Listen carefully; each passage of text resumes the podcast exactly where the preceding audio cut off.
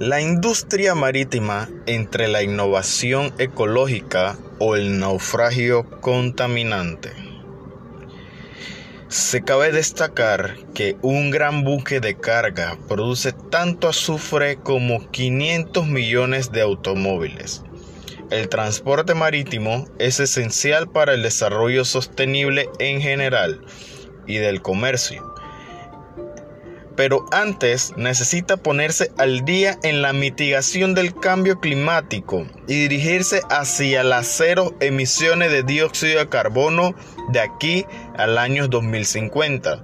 De lo contrario, se agravará lo que es el calentamiento global. Le damos la bienvenida a todos a este tema tan interesante en este podcast que trata acerca de la industria marítima si se quedará en lo que es el naufragio contaminante o surgirá nuevas tecnologías y se adaptará e innovará nuevos recursos para lo que vendría siendo el ambiente ecológico. Espero y puedan disfrutar. Acompáñenos.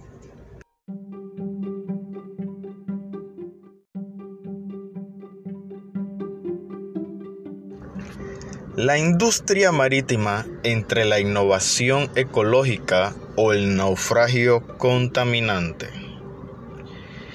Se cabe destacar que un gran buque de carga produce tanto azufre como 500 millones de automóviles. El transporte marítimo es esencial para el desarrollo sostenible en general y del comercio pero antes necesita ponerse al día en la mitigación del cambio climático y dirigirse hacia las cero emisiones de dióxido de carbono de aquí al año 2050. De lo contrario, se agravará lo que es el calentamiento global. Le damos la bienvenida a todos a este tema tan interesante en este podcast que trata acerca de la industria marítima si se quedará en lo que es el naufragio contaminante o surgirá nuevas tecnologías y se adaptará e innovará nuevos recursos para lo que vendría siendo el ambiente ecológico. Espero y puedan disfrutar. Acompáñenos.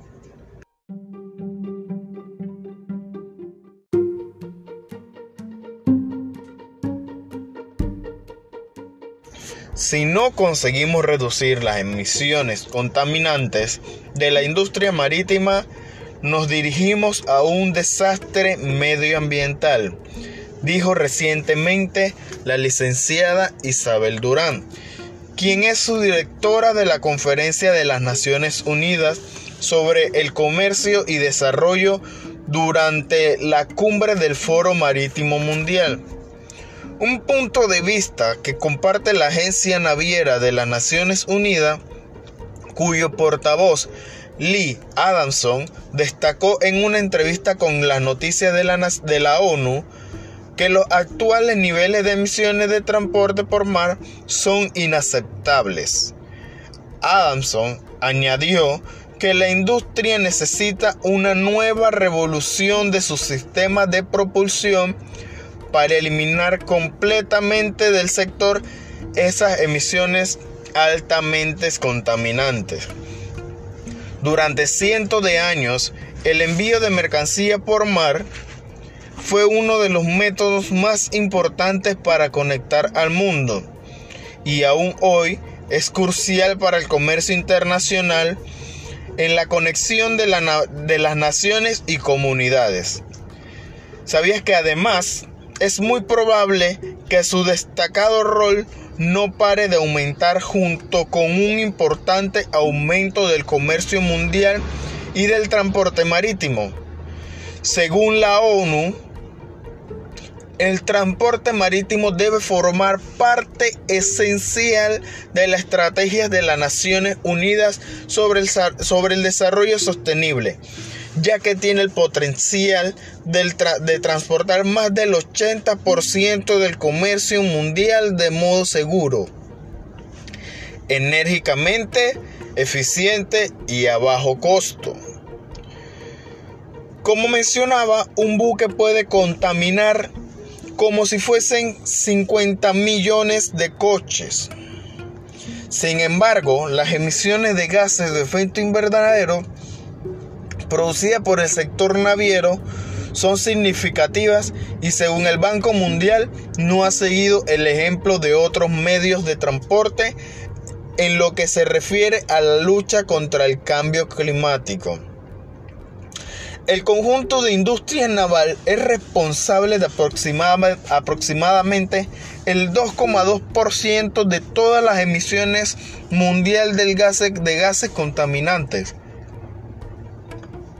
Esta cifra sirvió para que Durán, durante, la, durante un panel sobre la importancia de reducir discretamente las emisiones del sector marítimo, destacara que la industria depende de gran medida de una forma de combustible pesado. Sabemos también que la industria explora actualmente una serie de opciones interesantes.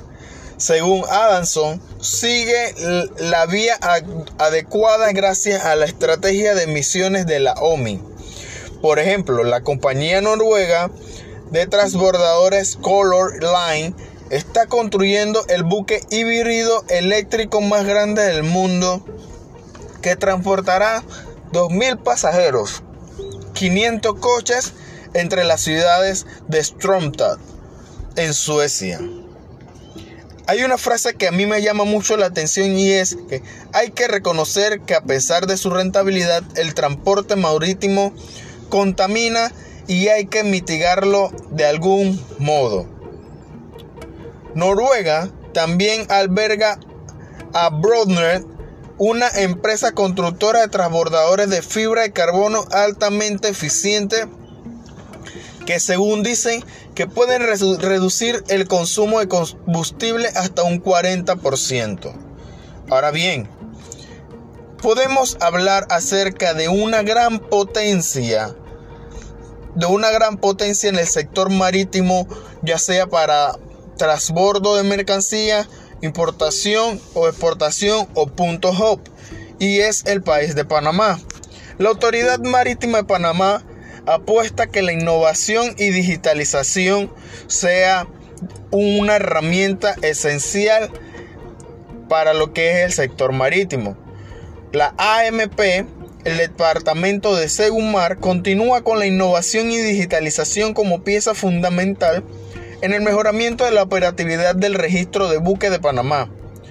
Las áreas responsables de ofrecer un soporte y asesoramiento técnico a los usuarios del registro de embarcaciones de la AMP, así como la emisión de certificado de técnica con sus 14 oficinas en diferentes partes.